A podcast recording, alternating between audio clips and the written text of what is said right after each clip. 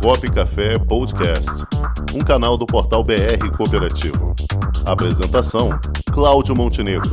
Produção: Comunicop.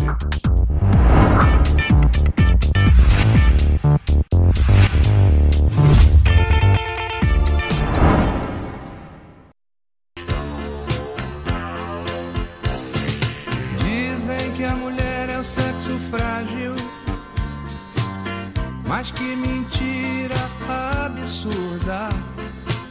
Eu que faço parte da rotina de uma delas, sei que a força está com elas. Vejam como é forte. E aqui na nossa primeira convidada de hoje é a presidente da ICOP, a Faculdade do Cooperativismo, que faz parte do sistema OCB de Goiás, a professora Janete Dalla Barba. Boa tarde, professora Janete. Boa tarde, estão me ouvindo? Estamos ouvindo, alto e claro. Boa tarde, como vai? Tudo bem? Bom, tudo bem, obrigada pelo convite. Nossa, nós que Está me tá agradecemos. dando uma- um retorno aqui para mim, talvez eu fale um pouco devagar, porque está dando um pouco de retorno na minha fala, tá Ah, bom? tá bom. Nós que agradecemos sua presença. É uma satisfação. Fizemos a introduçãozinha aí. As nossas convidadas vão ter sempre uma musiquinha aqui saudando pelo Dia Internacional da Mulher. Tá bom? Ficamos muito honrados em ter uma mulher à frente de uma instituição como a Faculdade de Cooperativismo aí do Mato Grosso, da OCB de Mato Grosso. Fala pra gente, professora Janete, um pouquinho da história da ICOP e da sua trajetória no cooperativismo mato-grossense. Muito bem. Bem, eu sou professora e, e já estou no movimento cooperativo já há três décadas. Como educadora numa cooperativa educacional no norte aqui de Mato Grosso.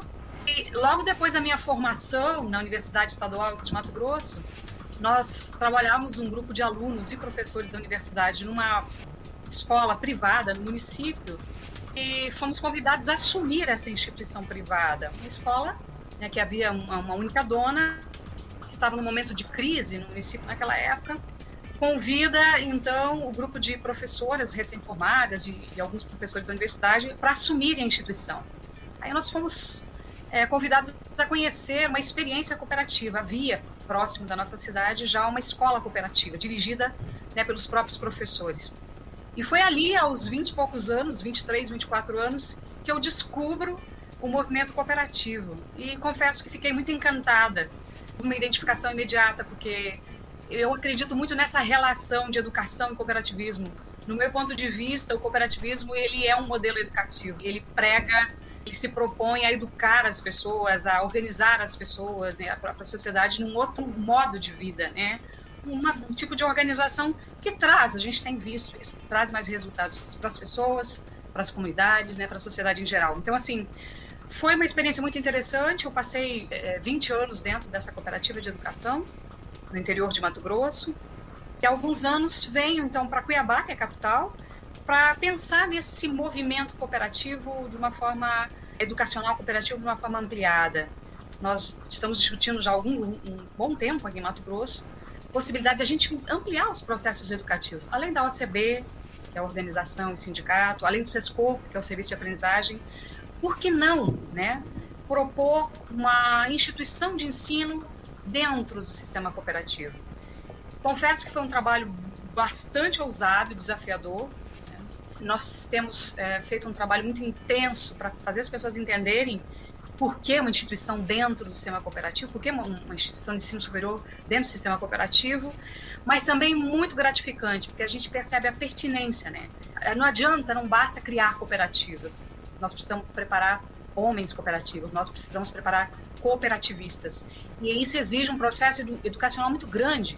A gente tem que contar com a CB, tem que contar com o CESCOP, tem que contar com as escolas de negócio que estão no mercado e atendem as cooperativas, mas a gente tem cada vez mais esse compromisso de trazer para dentro do sistema essa possibilidade de formação de gente. E aí a instituição de ensino superior se propõe a fazer um trabalho de formação mais integral, né, mais a longo prazo. A gente diz que a educação não existe em processos curtos, os processos educacionais são longos. Para fazer verdadeiras transformações, a gente tem que ter coragem de investir. E não é à toa né, que as grandes instituições, os, os países mais desenvolvidos, têm um investimento muito forte em educação. Então, essa, essa é a tônica. Vamos investir mais densamente, com muita força, nos processos educacionais. Eles transformam. E eu, como educadora, tenho pregado isso e tenho né, tentado contribuir com o próprio sistema aqui de Mato Grosso para que a gente não perca de vista né, que o cooperativismo precisa preparar os indivíduos para que ajam e atuem de uma forma cada vez mais cooperativa. Lembro no meu início, né, jovem, recém-formada na graduação, a enorme dificuldade de formar uma cooperativa. Foi um desafio gigante, mas foi um processo de grande aprendizado e amadurecimento. Mas eu não tenho dúvida que se tivéssemos naquele período uma formação mais intensa, no sentido do que significaria montar um negócio coletivamente, eu não tenho dúvida que a gente teria sofrido menos e teríamos avançado mais. Hoje, a cooperativa onde atuei é um grande negócio, uma grande escola, está entre as primeiras nos resultados do Enem aqui de Mato Grosso. Mas não foi fácil, porque o desafio era muito grande. Então, assim, entramos no negócio depois fomos entender o que era, como funcionava.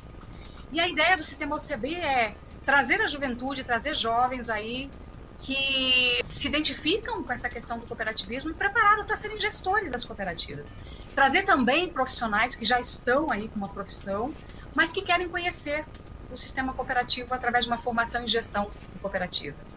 É, depois eu posso falar um pouquinho mais também sobre o que, que nós oferecemos inicialmente nesse trabalho que estamos começando aqui em Mato Grosso. Mas essa é a ideia. E eu fico feliz de vocês estarem oportunizando esse espaço ah, para mulheres, é, eu acredito que o sistema cooperativo precisa de uma presença mais forte, mais intensa das mulheres e dos jovens para se tornar um movimento que se renove, que seja capaz de, de, de se manter mais atuante, mais representativo. É justamente Fico nisso que eu, que eu queria lhe perguntar. Qual o principal desafio que a senhora enxerga hoje dentro do cooperativismo, principalmente pelo lado feminino? Exatamente. Eu vejo que os, há um movimento, sim, a nível nacional, no sentido de inclusão, há sempre nos congressos, nos eventos, nos seminários, esse discurso sempre permanente da importância do papel da mulher, acho que isso é indiscutível, né? O papel da mulher, da juventude. Mas na prática, na base, é, acho que as cooperativas ainda elas falam e ainda atuam pela lógica da sociedade, que ainda vê a mulher como um papel secundário, um papel subserviente, eu acho que alguns espaços foram abertos, mas nós temos uma caminhada muito longa a percorrer. Eu vejo que é uma questão de cultura, né, que precisa ser ser mudada e só a educação transforma também. Não é por acaso que essas mudanças acontecem. A gente precisa investir fortemente na, na formação das próprias mulheres para que ocupem esses lugares. Não, não deixar que esses espaços sejam só de presença masculina, principalmente as funções de liderança, as funções de, de tomada de decisão, as funções estratégicas, que ainda são vistas como papéis meramente masculinos ou fortemente masculinos. Né? Então eu vejo que a gente precisa ainda ter um caminho longo a percorrer e há sim alguns ganhos, algumas vitórias, alguns espaços conquistados, mas ainda há uma distância muito grande do ideal, do que é justo, do que é correto que, que seja né, na, na prática. Então, precisamos de muita educação e de uma mudança de cultura e de visão bastante forte ainda para que essas coisas é, se modifiquem de verdade né, na prática. Certo. Cláudio Rangel. Boa tarde. Eu gostaria de saber o seguinte: a presença feminina no cooperativismo no Mato Grosso, em relação aos ramos, ela é observada em quantos ramos todos ou ainda existe, vamos dizer, uma defasagem, uma falta de mulheres em determinados setores do cooperativismo aí em Mato Grosso? Sim, em alguns, em alguns ramos do cooperativismo, a presença é muito masculina, né?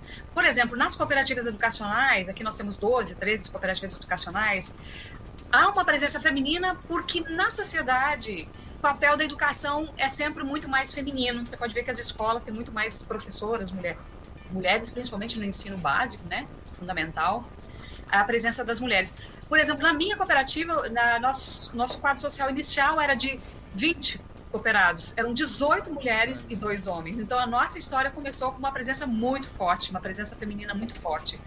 Mas você vê outras experiências de outros ramos que ainda essa presença ainda incipiente, ela, as mulheres estão no segundo plano, nas, nos papéis estratégicos de liderança e de decisão ainda estão bastante presença masculina. Então, Mato Grosso acaba repetindo esse modelo é, mais a nível nacional. Há algumas discussões, há alguma tentativa de abertura de espaço, né, mas ainda tem uma caminhada grande para ser conquistada. Perfeito. Muito bem, professor. Bom, e dentro da faculdade, o que vocês estão oferecendo atualmente, professor? Muito bem. Hoje, estamos para o terceiro ano da faculdade funcionando, temos dois, duas turmas de jovens e, e, adultos, né? Porque nossas turmas são formadas por jovens que saem do ensino médio, mas também por adultos que já têm uma graduação, né? Nós temos gente com administração, temos veterinário, temos agrônomo, que estão fazendo um curso de gestão cooperativa. Esse curso de graduação gestão cooperativa aqui para Mato Grosso é um curso tecnológico superior de dois anos e meio. Então ele sai preparado para ser gestor em cooperativa, sai preparado e, e vai conhecer né, todos esses papéis, todas essas peculiaridades de um projeto cooperativo, de uma empresa cooperativa. Então, a gente traz esse espaço dentro do sistema OCB para que jovens entrem e conheçam o sistema, para quem está dentro do sistema e queira se preparar para uma gestão voltada mais para as para essas especificidades do modelo cooperativo, então há esse espaço.